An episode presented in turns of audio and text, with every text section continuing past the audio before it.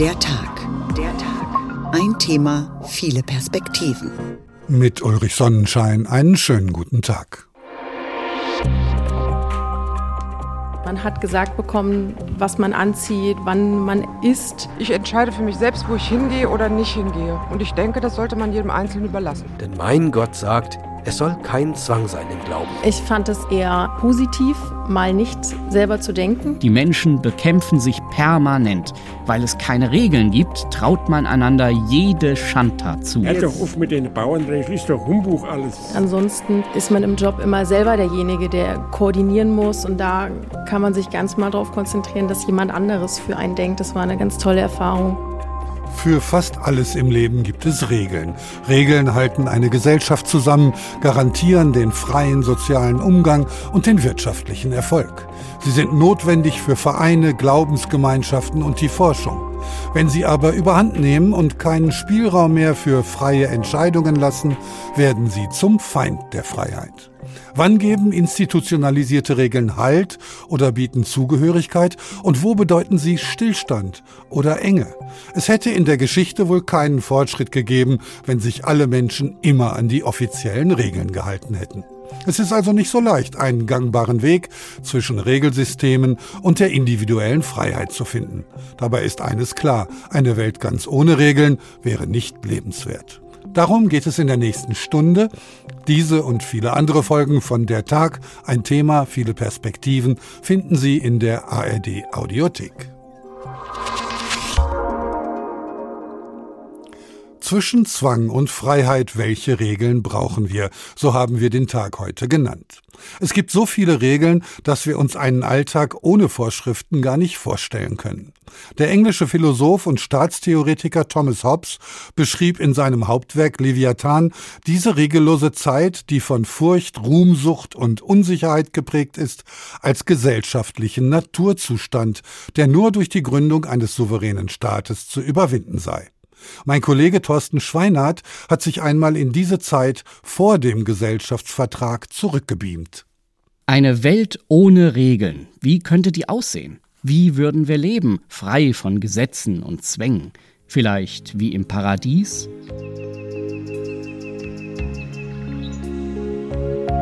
Der Mensch in Harmonie mit der Natur und mit sich selbst.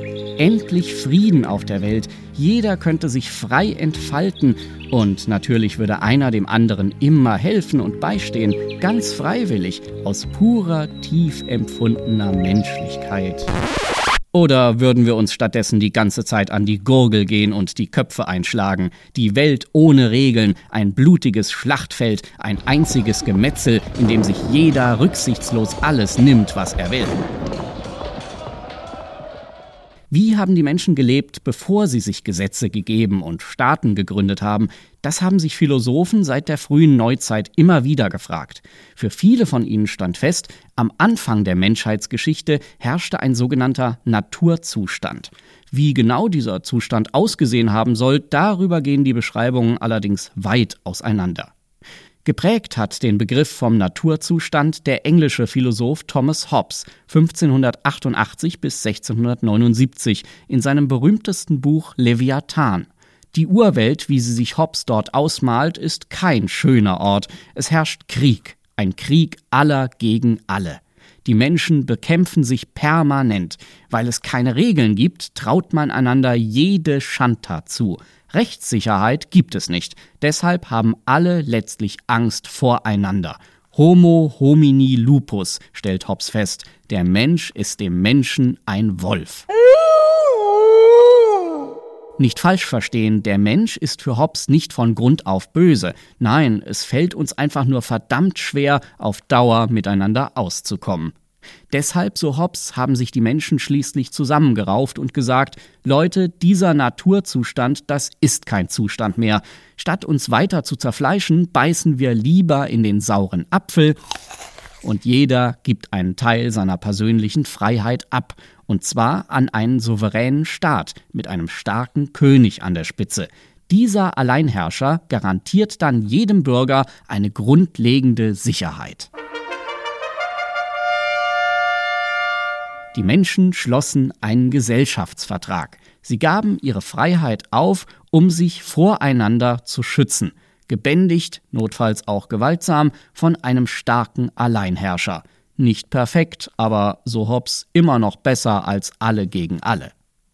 Auch für den französischen Philosophen Jean-Jacques Rousseau 1712 bis 1778 beginnt die Geschichte der Menschheit in einem Naturzustand.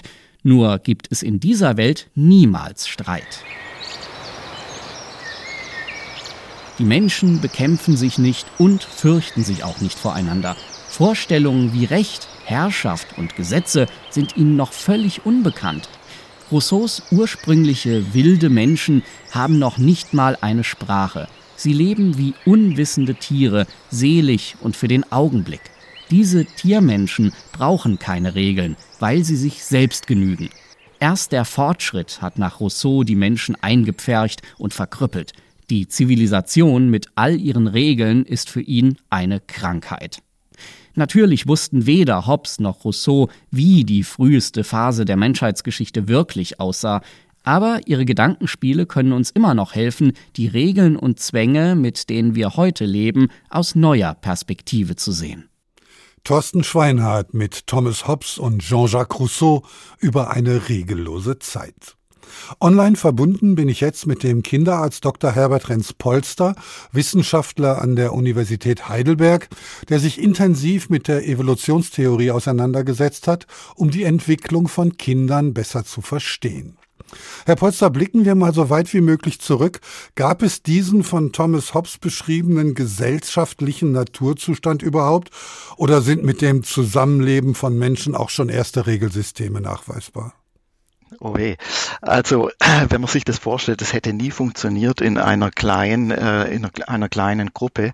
Da mussten die Menschen immer von Angesicht zu Angesicht aushandeln. Ich, du und wir und das irgendwie zusammenbringen, damit die Gruppe funktioniert. Also die hätten sich das nie leisten können, ein Zustand, wo äh, einer die Ansagen macht und dann äh, die Gruppe möglicherweise dadurch beschädigt.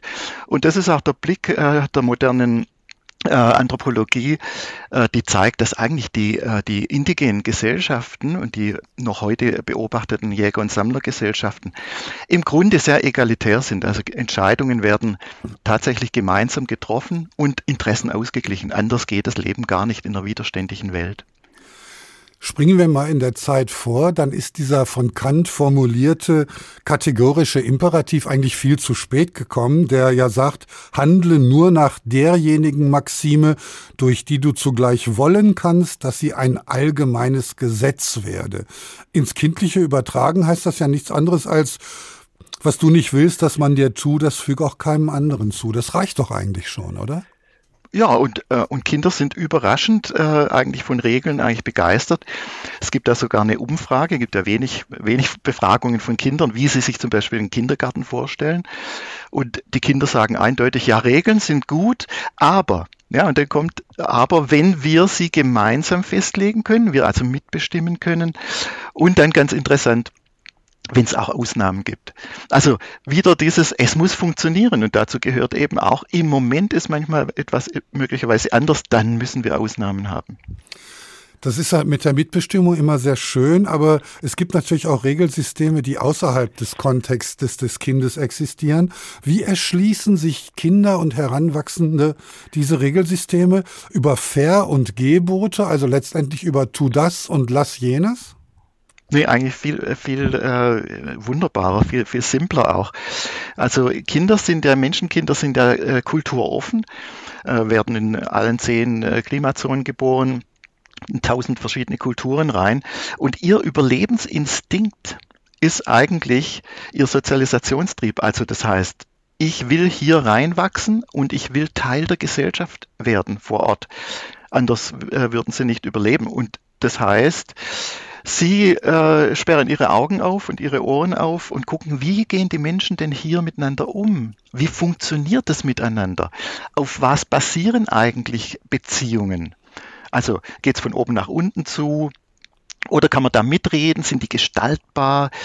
Beruhen die auf Vertrauen? Oder nicht? Ist hier Feindesland oder, oder bin, ich hier, äh, bin ich hier gut versorgt? Also es ist eine gebende Welt. Und entlang von diesen Erfahrungen, das sind wirklich Erfahrungswerte, aha, so gehen die Menschen mit mir um, ich kann entspannen, ich kann vertrauen, entlang dieser Erfahrungen bauen sie ihr Grundgerüst an Werteerwartungen auf. Also äh, für mich wichtig, weil wir manchmal denken, Werteerziehung, das heißt so von oben nach unten, ich vermittle dir die Werte. Es läuft vom Kind aus ein bisschen anders. Das Kind äh, ist offen für eine Werteentwicklung und nimmt dafür äh, seine Erfahrungen als, äh, als Maßstab. Wenn also dieser Überlebenstrieb an Regeln gebunden ist, was bedeutet das dann aber für die Regeln? Also wie flexibel können sie und wie starr müssen sie sein? Ja, ich meine, äh, sie müssen funktionieren, sagen wir so. Äh, also sie müssen uns äh, helfen, unsere Interessen mit denen der Gruppe zusammenzubringen, dass wir gemeinsam so funktionieren können, dass es klappt. Und je nachdem, wenn, äh, wenn in der Gesellschaft viele Möglichkeiten sind, um dich selber zu verwirklichen als Mensch, dann kannst du, dann kannst du darauf hoffen, äh, dass äh, dann braucht es auch weniger Regeln, weil mehr Freiheit da ist. Du kannst die, die Rolle spielen, die dir liegt. In Gesellschaften wiederum anders äh, gewendet, in denen es nur sehr wenige Rollen gibt, die funktionieren für, äh, für die Menschen. Ähm, dann, dann müssen die Menschen auch beschnitten werden. Ja? Dann äh, ist einfach das Angebot nicht da. Und das ist, was wir in den Gesellschaften ja auch beobachten. Je, schlecht, je schlechter die Gesellschaften äh, aufgestellt sind, also äh, je weniger menschliche äh, Entfaltung sie zulassen, desto mehr sind Gesetze wichtig, desto mehr gibt es Gefängnisse, desto mehr werden die Menschen reglementiert. Das heißt, je weniger Regeln, je individueller, desto weniger konfliktträchtig ist eine Gesellschaft? Kann man so sagen, ja. Ähm, genau, ja. Wie entwickelt sich aber Moral? Ist Moral ein Konstrukt, das eine Regelhaftigkeit braucht oder entsteht Moral aus Moral? Moral entsteht aus moralischer Erfahrung.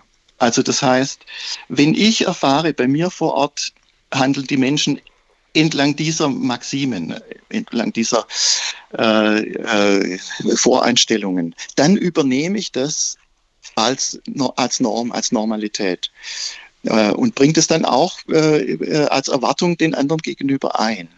Also es ist wiederum Erfahrungswert.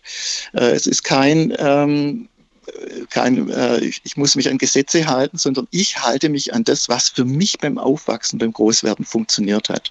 Und so soll die Welt sein. Das heißt, der Drang, sich einem bestehenden Regelsystem zu widersetzen, also gerade das zu tun, was verboten ist, ist eigentlich ein Negativeffekt der Regelsysteme. Äh, könnte man so sehen, aber es ist auch äh, so, dass wir in dem Dreieck, in dem wir äh, unsere Interessen verhandeln, natürlich manchmal tatsächlich auch in unserem eigenen Sinne handeln müssen äh, damit wir mit unseren Interessen ankommen. Also das heißt, äh, auch Kinder. Äh, Kinder wollen ja einerseits natürlich dazugehören, sie wollen mit dem Programm laufen, aber was ist denn das Ziel der Kinder und der kindlichen Entwicklung? Die leben später mal jenseits der Welt ihrer Eltern. Das heißt, die müssen auch schon gucken, was funktioniert für uns eigentlich. Ja, da kommt eine neue Generation mit neuen Regeln, mit neuen Erfahrungen. Die werden die Welt gestalten. Und natürlich heißt es, dass ich manchmal in Konflikt gehe äh, mit der jetzigen Generation.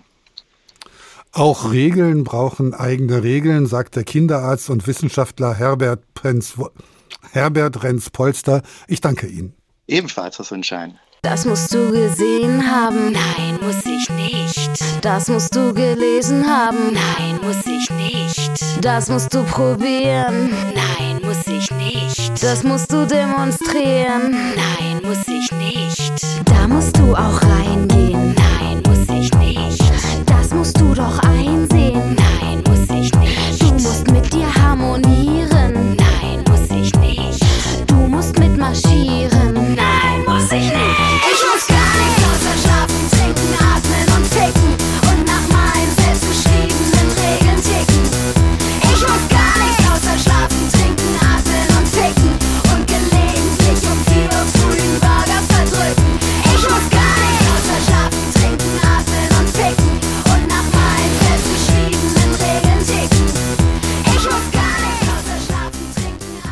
Ich muss gar nichts, das war die Elektropop-Band Großstadtgeflüster aus Berlin.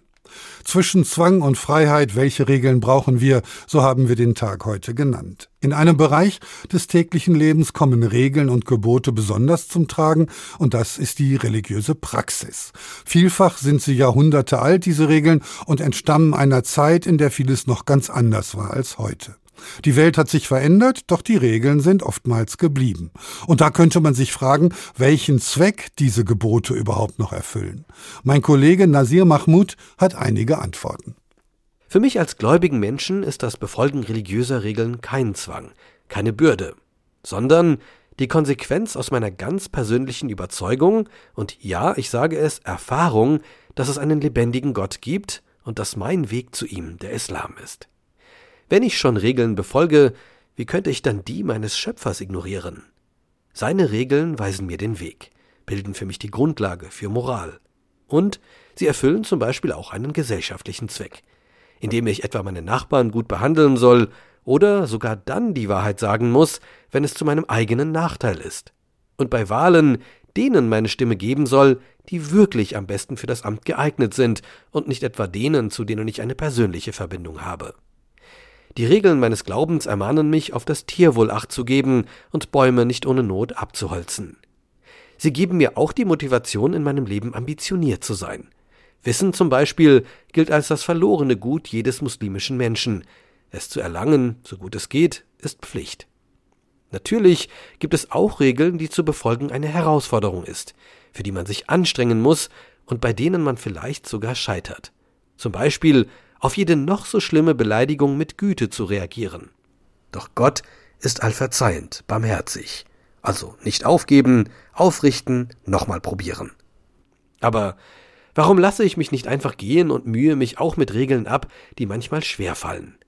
Warum verzichte ich zum Beispiel im Fastenmonat tagsüber auf Essen und Trinken? Ganz einfach. Genau wie ein Sportler vor dem Wettkampf nehme ich die Herausforderung freiwillig auf mich für ein höheres Ziel oder verzichte auf Dinge, so wie manche Menschen aus ethischen Gründen auf das Verzehren von Tieren. Für mich geht es um meine Liebe zu Gott. Und wer liebt, der geht für seine Liebe auch mal an seine Grenzen oder darüber hinaus, nimmt auch Schmerzen auf sich, um sie zu gewinnen, zu halten und zu erfüllen. Ganz ohne äußeren Zwang und voller Freude. Nicht Leid, sondern Leidenschaft. Und wie mit der Liebe kann und darf man sie nicht erzwingen, man muss sie selbst spüren. Denn auch das ist eine Regel meines Glaubens. Anders als Gesetze oder Verkehrsregeln dürfte ich die Regeln meines Glaubens morgen ablegen, wenn ich plötzlich nicht mehr glauben würde. Auch wenn manche Extremisten das vielleicht anders sehen, denn mein Gott sagt, es soll kein Zwang sein im Glauben. Aber um welches Ziel geht es eigentlich? Gebote sind für mich der Schlüssel nicht nur zu Gottes Lohn im Jenseits, sondern auch zu einer anderen Welt im Diesseits fernab von materiellem, einer Welt der Ruhe, Ausgewogenheit und spiritueller Erlebnisse, einer Bewusstseinserweiterung jenseits von Drogen, die vielen so fremd geworden zu sein scheint. Wer sie einmal erlebt hat, der möchte nicht mehr ohne sie. Und dafür nehme ich alle Gebote gerne auf mich. Nasir Mahmoud über seinen religiösen Alltag als Muslim. Verbunden bin ich nun mit Klaus Hofmeister aus der HR Kirchenredaktion. Das, was Nasir da gerade beschrieben hat, Klaus, ist das grundlegend für jede Form von Glauben oder variieren die unterschiedlichen Religionen da substanziell? Also jeder, der glaubt, befolgt Regeln, weil die Regeln eben auch eine religiöse Praxis formen und diese zunächst ja mal rein geistige Wirklichkeit eines Glaubens in den Alltag, in das Leben hinein buchstabieren, hineingestalten, also vor dem Essen zu beten oder eine Kerze anzuzünden oder zu fasten, wie wir es gehört haben, oder abends eine Gewissenserforschung zu machen. So in diesen Regeln und Ritualen, da verleibt sich ein Glaube. Es gibt schon einen Hauptunterschied zwischen den Religionen, der in der Komplexität der Regeln liegt. Der Islam ist ja mit seinen fünf Säulen, diesen fünf Grundregeln, also Fasten, Wallfahrt, Beten, Almosen, Glaubensbekenntnis, relativ überschaubar. Diese Regeln sind eigentlich gar nicht komplex, kann man sagen. Äh, Im Grunde könnte sie jeder einhalten. Nehmen wir mal das Judentum mit seinen 613 Geboten und Verboten für fromme Juden, den Mitzvot. Darunter sind ja auch die Speiseregeln. Da wird es dann schon ziemlich kompliziert, muss ich sagen. So im modernen mitteleuropäischen Christentum sind die äußerlichen Regeln, also sagen wir mal die Gebräuche inzwischen sehr stark individualisiert und kaum noch gesellschaftlich oder auch religiös sanktioniert. Das führt dann aber eben auch dazu, dass religiöse Praxis dann eben auch verschwinden kann.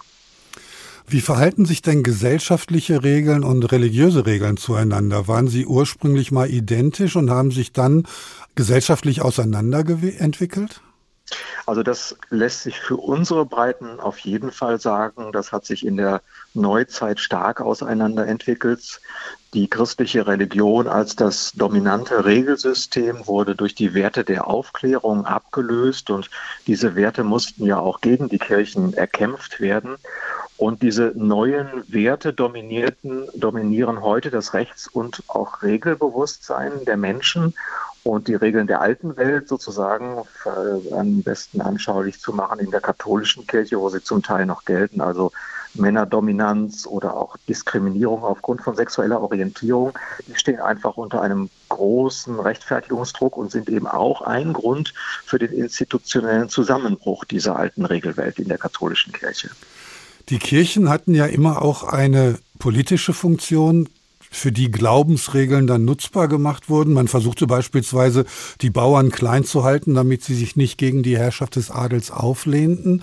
Wie hat sich das weiterentwickelt?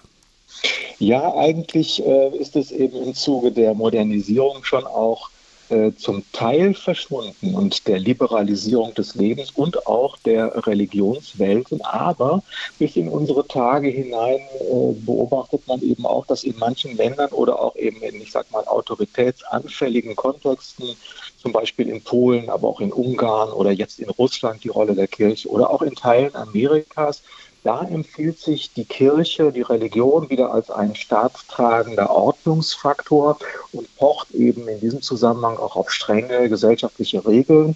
Also da ist Religion dann Teil eines autoritären Ordnungsdenkens. Also ich gebe mal ein Beispiel.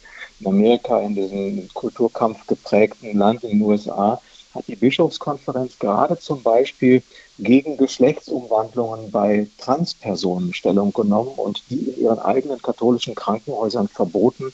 Aber auch in Sachen Homosexualität oder Abtreibung, da sind manche Religionen und Konfessionen eben sehr anfällig auch für ein religiöses Ordnungsdenken, das letztlich aus einer tiefen Skepsis gegenüber der Individualität und Freiheit der Menschen gründet und zutiefst illiberal auch ist.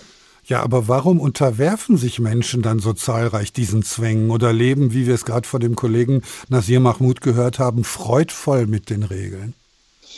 Ja, ich glaube, ein Teil ist sicherlich das Bedürfnis nach Sicherheit und das lässt sich so im Extremeren eigentlich ganz gut so in den Sekten oder auch in, in katholischen Welten, in den neuen geistlichen Gemeinschaften beobachten. Die haben teils ein hohes Auserwählungsbewusstsein, ein hohes Sendungsbewusstsein, eine hohe persönliche Idealität. Da sind Menschen bereit, also auch sehr viel Autonomie aufzugeben für eine übergeordnete Idee, es gibt Beispiele jüngst aus der sogenannten integrierten Gemeinde, wo also erwachsene Menschen sich Ehepartner haben bestimmen lassen, äh, ihr Geld reingegeben haben, ihre Berufswahl haben vornehmen lassen. Das ist ein Reformprojekt in der katholischen Kirche, das von hohen Kirchenleuten gefördert wurde, nicht zuletzt von dem späteren Papst Benedikt 16. Also der Benefit bei einer solchen Gemeinschaft ist einfach, ich bin absolut eingebunden, ich bin geistig getragen, ich bin in einem Sicherheitssystem. Ich habe ein Gefühl, mein Leben sinnvoll zu leben und das spricht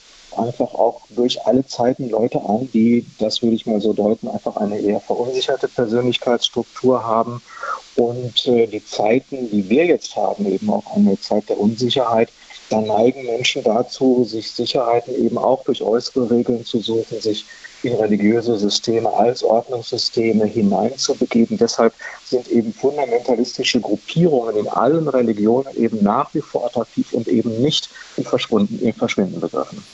Wenn aber die Unzufriedenheit der Gläubigen zunimmt, warum tun sich Religionsgemeinschaften dann so schwer, wenn es darum geht, die Regeln zu ändern? Ja, weil Regeln eben immer Identität ist Gruppenidentität. Regeln sind gemeinschaftsstiftend. Man schneidet äh, damit auch ein Stück Tradition ab. Davor haben viele Angst. Aber man muss natürlich sagen, in unseren Breiten hat die Realität das ja alles auch schon überholt. Wie gesagt, im westlichen Christentum, wie es so in Deutschland existiert, gibt es ja kaum noch religiöse Gepflogenheiten, Gebräuche, verbindende Regeln. Das hat sich doch alles extrem stark individualisiert. Regeln sind gemeinschaftsstiftend, sagt Klaus Hofmeister, Redakteur beim Kirchenfunk des Hessischen Rundfunks. Ich danke.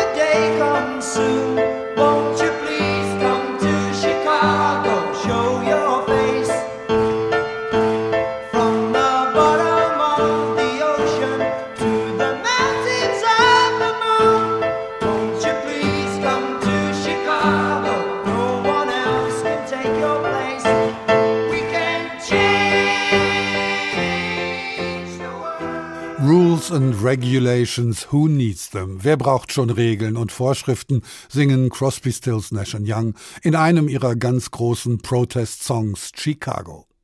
Zwischen Zwang und Freiheit, welche Regeln brauchen wir? So haben wir den Tag heute genannt und bleiben noch ein wenig bei der Religion. In unserer HR-Fernsehreihe Close-Up porträtieren wir starke Menschen, die ihrem Leben aus ganz unterschiedlichen Gründen ein neues Ziel gegeben haben. Einer dieser Menschen ist Zainab, die verständlicherweise nur mit ihrem Vornamen auftritt. Von ihrer mutigen Entscheidung erzählt Marco Giacopuzzi in seinem Film Goodbye Allah. Zainab glaubt nicht mehr. Christoph Keppeler fasst den Film für sie zusammen. Ein Foto von Zainab als ganz junge Frau. Sie lächelt leicht, sieht zufrieden aus. Sie trägt ein graues, gemustertes Kopftuch. Im tiefsten Innern war ich tatsächlich glücklich zu diesem einen Moment. Ich habe mich ja jetzt nicht tiefgründig damit befasst, was es bedeutet, als Frau dieses Kopftuch zu tragen warum ich jetzt verhüllt werde. Ich war ja davon überzeugt, dass es schützt vor sexuellen Belästigungen. Deswegen dachte ich, ich tue mir selbst einen Gefallen. Aber es sei ihr auch nahegebracht worden, dass alle Frauen in der Hölle landen würden, wenn sie kein Kopftuch tragen und nicht jeden Tag fünfmal beten. Das hat mir auch große Angst eingejagt, weshalb ich dann sehr religiös geworden bin. Ich habe dann zum Beispiel keine Musik mehr gehört, äh, weil das haram ist. Ich bin jeden Morgen dann um sechs aufgestanden, um zu beten. Und ich habe Männern nicht mehr die Hand gegeben. Ihr Vater schlug ihr vor, ihren Cousin zu heiraten. Das wollte sie nicht. Sie redete sich heraus, das gehe nicht wegen ihres Studiums. Heute ist Zainab keine Muslima mehr. Sie hatte lange darüber nachgedacht. Warum musste sie das Kopftuch tragen? Sexuell belästigt, sagt sie, wurde sie trotzdem. Warum möchte Allah, dass ich das trage? Warum nicht auch Männer? Was bringt es im Endeffekt? Warum wird die, die Frau so unglaublich reguliert von, von dieser Religion?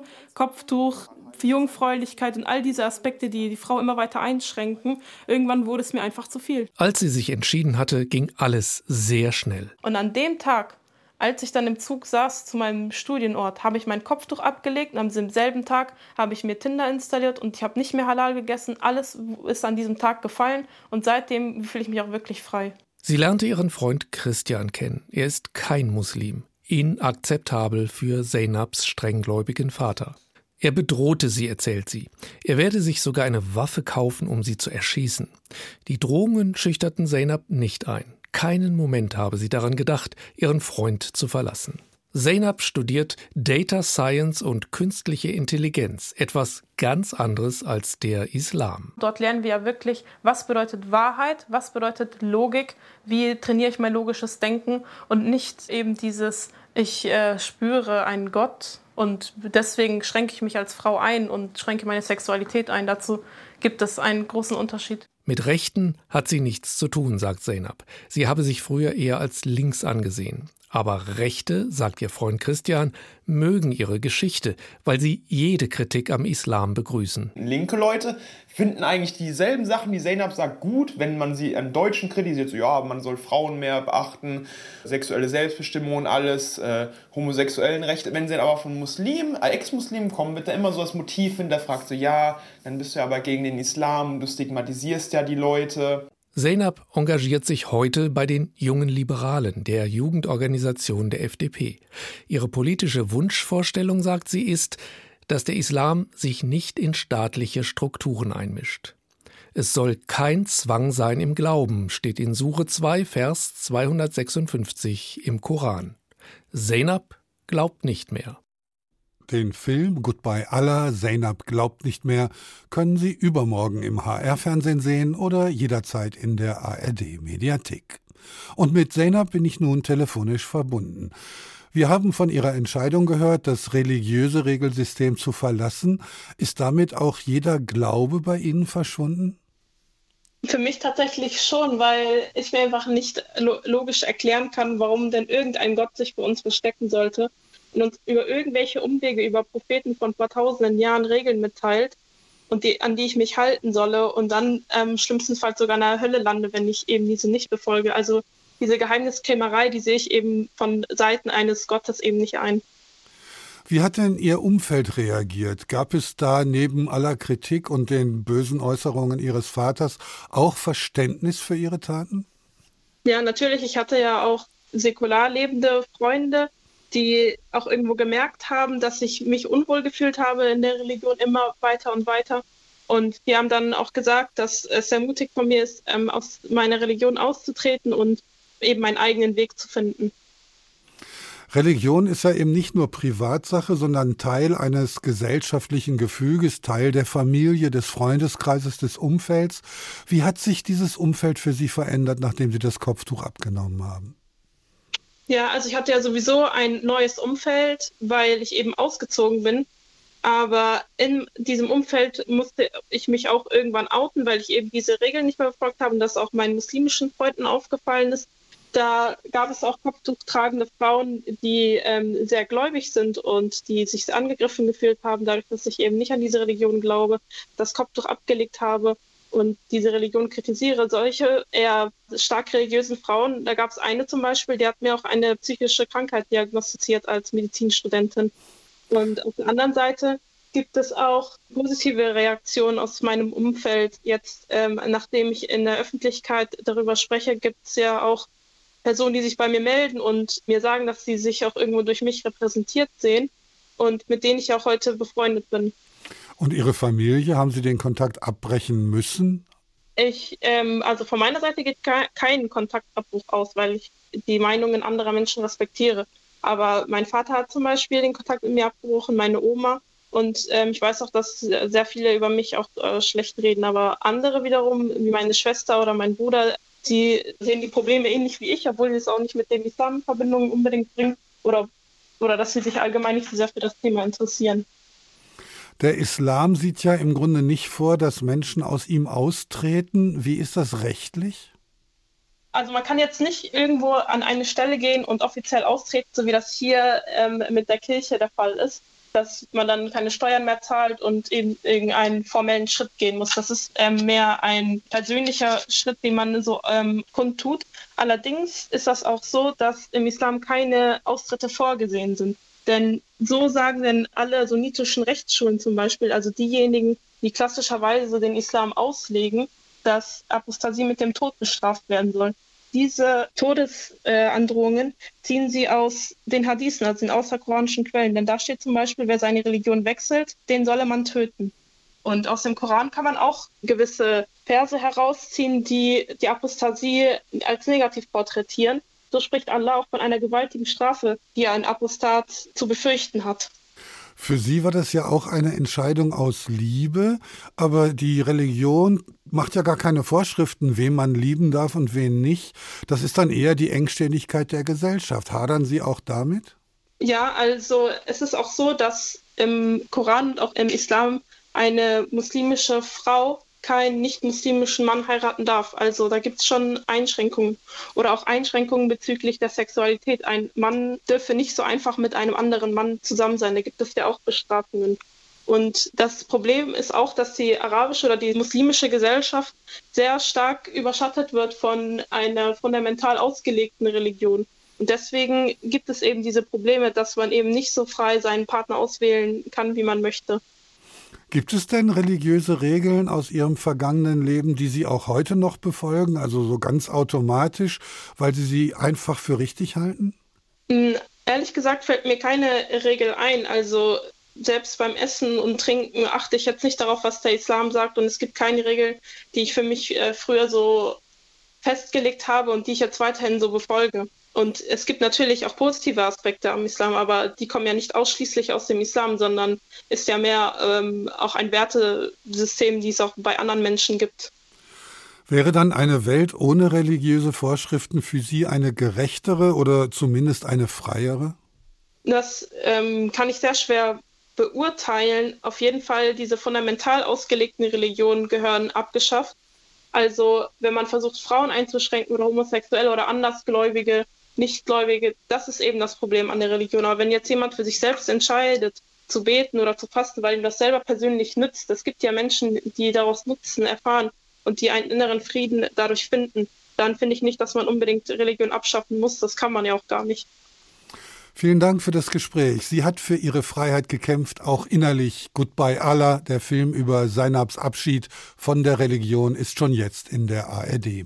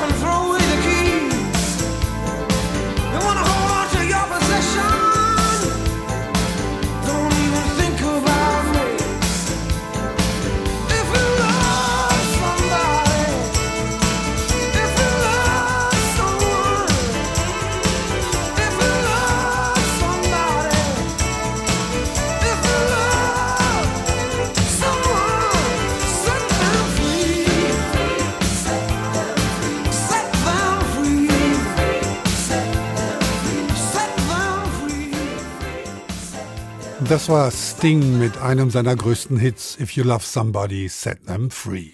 Liebe kennt eben keine Vorschriften.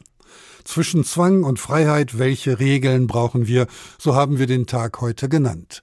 Und der Ort, an dem Regeln und Vorschriften quasi zur Grundausstattung gehören, das ist die Bundeswehr. Hier gilt es, das Denken auszuschalten und Befehle zu befolgen. So zumindest die landläufige Meinung. Ich kriege von vielen mit, die jetzt nicht wissen, was sie nach der Schulzeit machen sollen und die dann halt zur Bundeswehr gehen. Also ich denke, dadurch, dass die Wehrpflicht ausgesetzt ist, ist es ein spezieller Schlag Mensch, der zur Bundeswehr geht. Sehr männerdominiert. Jede Depp geht zur Bundeswehr, jede Niete ja, tatsächlich aber braucht gerade die Bundeswehr keine Nieten. Tobias Häuser hat Menschen getroffen, die sich für den ungedienten, freiwilligen Heimatschutz innerhalb der Bundeswehr gemeldet haben.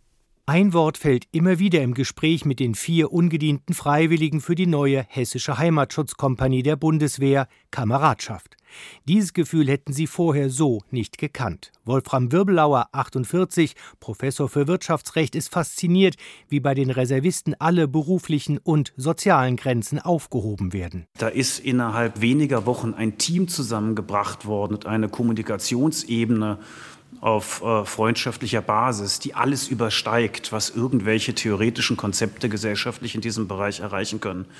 Ich habe noch nie in einem solchen Ausmaß erlebt, dass eine gesellschaftliche Spaltung überwunden wurde, wie in diesen paar Wochen der Grundausbildung. Auch die 33-jährige Apothekerin Christina Rieck hat einen Zusammenhalt erlebt, den sie so nicht kannte.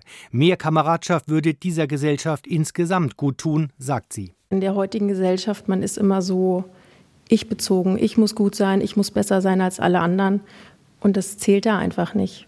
Das ist ein super tolles Gefühl, Und ich finde, das sollte man viel öfters in der Gesellschaft haben. Nicht immer dieses Ellenbogen, sonstiges, sondern dieser Zusammenhalt, dass man zusammen viel stärker ist. Die sogenannten ungedienten Freiwilligen für die Reserve sollen vor allem im Katastrophenfall eingesetzt werden. Durch das Hochwasser im Ahrtal habe die Bundeswehr gemerkt, dass sie diese Fähigkeit verlernt habe. Man habe weder das Personal noch die Ausrüstung dafür. Aber im Ernstfall müssten die Freiwilligen die Heimat auch mit Waffen verteidigen. Auch dafür werden sie ausgebildet. Bislang haben in Hessen 110 Freiwillige an der Ausbildung teilgenommen. Das entspricht ungefähr einer Kompanie. Insgesamt will Hessen erstmal drei Kompanien aufstellen. Alle vier Heimatschutzreservisten, mit denen ich gesprochen habe, sind beruflich erfolgreich, arbeiten selbstständig und treffen eigenständige Entscheidungen. Bei der Bundeswehr bestimmt einer und so wird es dann gemacht. Aber genau das gefällt ihnen auch, sich mal sagen zu lassen, was man tun muss. Ich fand es während der Ausbildung auch eher positiv, mal nicht selber zu denken, so, sondern man hat gesagt bekommen, was man anzieht, wann man isst. Ansonsten ist man im Job immer selber derjenige, der koordinieren muss. Und da kann man sich ganz mal darauf konzentrieren, dass jemand anderes für einen denkt. Das war eine ganz tolle Erfahrung. Auch ihre Motive, warum sie sich ehrenamtlich bei der Bundeswehr im Heimatschutz engagieren, ähneln sich. Bei Wolfram Wirbelauer ist es auch Patriotismus. Wir reden immer von Wehrpflicht. Es ist ein Recht des Bürgers, seine Familie, sein Land, seine Heimat verteidigen zu dürfen. Ich nehme hier für mich ein Recht wahr, das Teil meines Verständnisses als Bürger eines demokratischen Staates ist. Marco Krelowitz, 46, Versicherungskaufmann, weiß genau, warum er sich für den Heimatschutz gemeldet hat. Beim feierlichen Gelöbnis war auch die Familie anwesend, Frau und meine Kinder. Und die sind danach zu mir gekommen und haben gesagt, wir sind stolz auf dich. Und das sagt alles, dass ich da was Richtiges und Wichtiges tue, denn meine Familie ist mir das Allerwichtigste. Und im Ernstfall wäre er auch bereit, seine Familie mit der Waffe zu verteidigen. Tobias Häuser über Menschen, die es schätzen, einfach mal nur die Regeln zu befolgen. Online verbunden bin ich nun mit Professor Steffen Augsberg, Staatsrechtler an der Universität Gießen. Mit ihm möchte ich erörtern, wie sich Rechtssysteme entwickeln, also quasi die Henne- und Ei-Frage stellen. Was war zuerst da, Herr Professor Augsberg, das Bedürfnis der Menschen nach Regeln und Geboten oder die Gesetze, die den menschlichen Freiheitsdrang zugunsten anderer Menschen einschränken sollten? Schönen guten Abend, Herr Sonnenschein. Das ist natürlich eine schwierige Frage zu Beginn. Es ist wahrscheinlich eine parallele Bewegung, dass man sagt, es, Regeln erleichtern unser Zusammenleben. Das ist eine gesellschaftliche Grunderfahrung. Und gleichzeitig ist es aber natürlich auch so, dass diejenigen, die Machtpositionen innehaben und die gerne behalten oder vielleicht auch erst in eine solche reinkommen wollen, Regeln setzen und dann auch durchsetzen um eben ihre überlegene Stellung beibehalten zu können. Also es ist ein bisschen ein Nebeneinander, was wir da ähm, sehen. Mhm. Die Rechtsprechung ist ja in Dienerschaft der Gesetze und doch bleibt dem jeweiligen Richter die Möglichkeit, sehr unterschiedlich mit dem Gesetz umzugehen und es auszulegen. Also ist im Klartext Justiz ja gar nicht blind, sondern schaut im Gegensatz dazu genau hin? Dass Rechtsprechung immer auch Rechtsetzung ist, ist eigentlich eine alte Erkenntnis der Rechtstheorie. Die Vorstellung, dass äh, der Richter nur der Mund ist, der so das verkündet, was schon im Gesetz drin steht, ist ähm, schon deshalb überholt, weil natürlich die Gesetze so abstrakt formuliert sind, dass sie den Einzelfall gar nicht erfassen können. Aber das bedeutet nicht, dass der Richter seine eigene politische Anschauung oder seine persönliche Haltung zu einem bestimmten Fall jetzt entscheiden lassen kann, sondern er muss versuchen, das so ist das mal schön formuliert worden, so zu entscheiden, wie es ein anderer Richter an seiner Stelle auch tun würde. Also eine Vergleichbarkeit, eine Wiederholbarkeit schaffen. Wenn man jetzt sagt, äh, es gibt eine gewisse Flexibilität, die ja auch nötig ist und das auf die Gesetzgebung übertragen wollte, also eine flexible Gestaltung von Gesetzen, woran würde das scheitern?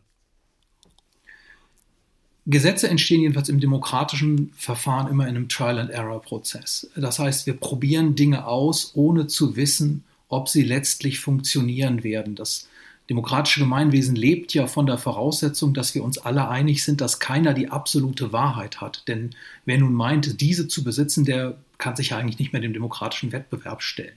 Also versucht man ähm, etwas und wenn man scheitert, dann versucht man etwas anderes oder versucht das, was man als nicht gelungen gesehen hat, irgendwie zu verbessern. Und insofern ist Rechtsetz, Rechtsetzung, Gesetzgebung auch ein flexibler, dynamischer Prozess. Das heißt, das ist nichts, was irgendwie feststehend, aber auch nichts, was immer besser wird, sondern was natürlich auch von demokratischen Mehrheiten abhängig ist und insofern auch ähm, gewissermaßen an die politischen Zeitenläufe gebunden bleibt. Also ideal ist, wenn Gesetze äh, mit dem System aus Werten und Meinungen übereinstimmen. Wenn sie das im Umkehrschluss nicht mehr tun, haben wir Diktatur, oder? Jedenfalls in der Tendenz. Man muss immer ein bisschen aufpassen, dass natürlich eine vollständige Übereinstimmung ein Ideal ist, das wir niemals erreichen werden. Werte, moralische Vorstellungen variieren sehr stark in der Bevölkerung, auch auf Seiten der entsprechenden Personen und Institutionen, denen Macht auf Zeit zuteil wird. Aber ähm, es bleibt eine wichtige Grundannahme oder eine wichtige Zielsetzung, dass wir natürlich die Rückbindung beibehalten. Also dass die Wahlen nicht nur alle vier Jahre irgendwie Ausdruck einer entsprechenden Entscheidung äh, des Souveräns sind, sondern dass tatsächlich ein Rückbezug zu den entsprechenden Vorstellungen beibehalten wird. Gleichzeitig ist Politik auch Gestaltung. Das heißt, es ist nicht nur, das ist ja so ein Vorwurf an den Populismus, die Behauptung zu wissen, was das Volk so wolle, sondern auch tatsächlich in, in Teilen zwar ein sich vergewissern und kommunizieren, aber auch ein vielleicht über das hinausgehen, was viele jetzt schon wollen. Wie kann man diese Gestaltung sich vorstellen? Das wäre dann die Protestkultur? In unterschiedlicher Form. Das kann etwas sein, was Protestkultur ist, etwa im Sinne von Protest gegen Wiederbewaffnung, gegen Atomenergie, gegen ähm, Flüchtlingsaufnahme. Das ist ja in unterschiedliche politische Richtungen hin ausspannbar. Das kann aber auch Gestaltung sein, die tatsächlich eher so top-down kommt, dass also ähm, aus der Position der Stärke heraus zum Beispiel eine äh, amtierende Regierung beschlossen wird, bestimmte gesellschaftspolitische Ziele umzusetzen, auch wenn man vielleicht weiß oder annehmen kann, dass dafür die Mehrheit der Bevölkerung noch nicht völlig empfänglich ist. Könnte man sagen, dass eine starke Top-Down-Struktur, also eine monarchische Regelhaftigkeit, etwas starreres und strengeres ist als das demokratisch entwickelte System? Ganz bestimmt. Und es gibt ja Verteidiger des monarchischen Systems, die sagen, das ist gerade das Vorteilhafte, dass da so eine Nachhaltigkeit drin steckt, immer schon für die nächste Generation zu planen und nicht wie bei den demokratischen Systemen letztlich nur auf die nächste Wahl zu schauen, auf die Wiederwahl zu hoffen. Umgekehrt ist aber gerade dieses Adaptive die große Stärke des demokratischen Verfahrens. Wir müssen uns immer wieder dem Votum der Wählerschaft stellen. Wir müssen insoweit die Menschen mit im Boot behalten, müssen dafür sorgen, dass sie überzeugt sind. Und wenn wir das nicht schaffen als Politiker, dann werden wir abgewählt. Dann ist bei der nächsten Wahl eben die Strafe damit gegeben. Und das führt dazu, dass es jedenfalls grosso modo doch eine Orientierung an dem gibt, was die Mehrheit der Bevölkerung für richtig hält. In welchem System hat denn das Individuum mehr Gestaltungsfreiheit? In einem monarchischen System oder in einem, wo die Macht vom Volke ausgeht? Das ist schwierig zu sagen. Also grundsätzlich haben wir natürlich größere Freiheiten in einem demokratischen Rechtsstaat als in einem monarchischen System. Das ist, glaube ich, eindeutig. Historisch gesehen sind aber die absolutistischen Staaten nicht absolute Staaten, bei denen der Herrscher alles im Einzelbereich regeln kann und möchte. Da kommen dann andere Institutionen mit ins Spiel, die vielleicht noch stärker in das Private hineinregieren, wie insbesondere die Kirchen. Aber unser moderner Staat ist natürlich schon dadurch gekennzeichnet, dass er auch über seine Leistungsgewähr sehr tief in unsere individuelle Lebensführung hineinregiert. Und dann wird gewissermaßen die Möglichkeit zur kollektiven Selbstbestimmung, die die Demokratie ja impliziert, ähm, erkauft mit oder läuft parallel zu dieser doch relativ weitgehenden Beeinflussung des eigenen individuellen Lebens. Und wenn ein Staat dann eine starke Regelhaftigkeit aufbaut, ein großes Regelsystem aufbaut, muss er natürlich auch darauf achten, dass diese Regeln eingehalten werden. Ist das in letzter Konsequenz überhaupt möglich? In letzter Konsequenz ganz sicher nicht. Das heißt, wir können eine vollständige Befolgung niemals sicherstellen. Das wäre ein nicht nur totalitärer, sondern letztlich ein unmöglicher Staat, der das sicherstellen wollte, sondern wir setzen in einem freiheitlichen Rechtsstaat erst recht auf die freiwillige Befolgung. Das heißt auch, dass es Sanktionen gibt, aber diese Sanktionen haben nicht die Funktion, dass sie jeden Regelverstoß entsprechend erfassen, sondern dass eher eine, eine beispielhafte oder eine als Vorbild wirkende ähm, Funktion, nicht so sehr, dass wir tatsächlich den Anspruch erheben, dass da jede einzelne Verfehlung auch wirklich betroffen wird. Also das Bestrafungssystem, was dieser Staatssysteme etabliert haben, das hat auch eine gewisse Grenzwertigkeit. Also es geht nicht überall zu gleichen Maßen gerecht zu. Gibt es zu diesem Bestrafungssystem keine Alternative? Naja, das Bestrafungssystem hat zunächst mal den, den großen Vorteil, dass es in sich ja auch gestuft ist. Und auch der Anspruch des Staates, seine Strafen durchzusetzen, ist insoweit abhängig davon, wie schwer der Vorwurf ist. Wir haben größere Probleme damit, hätten größere Probleme damit, wenn wir sagen würden, bei Tötungsdelikten, ähm, da lässt man doch ein paar laufen. Bei kleineren Ordnungswidrigkeiten oder noch geringeren Verfehlungen können wir damit viel besser leben. Eine wirklich gute Alternative aber dazu zu sagen, dass wir schlimme, schwerwiegende Rechtsverstöße auch mit Sanktionen, auch mit schweren Sanktionen belegen, sehe ich eigentlich nicht. Aber wir müssen uns klar machen, dass wir als Gesellschaft eben nicht nur in einem Sanktions- oder Zwangssystem leben, sondern im Wesentlichen darauf vertrauen, dass unser Nachbar sich so verhält, wie wir es für richtig halten, weil er es auch für richtig hält.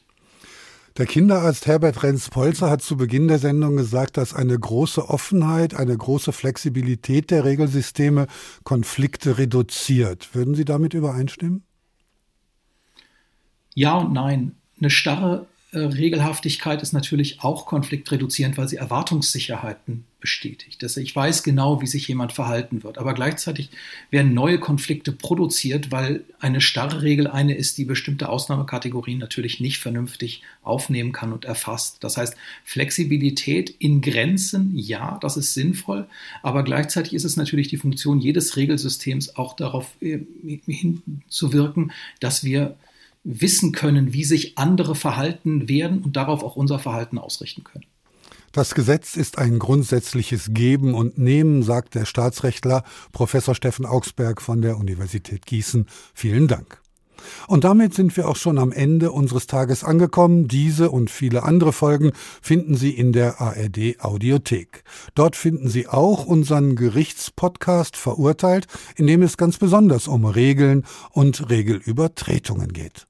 Mein Name ist Ulrich Sonnenschein und morgen ist wieder ein neuer Tag. Der Tag. Der Tag. Ein Thema, viele Perspektiven.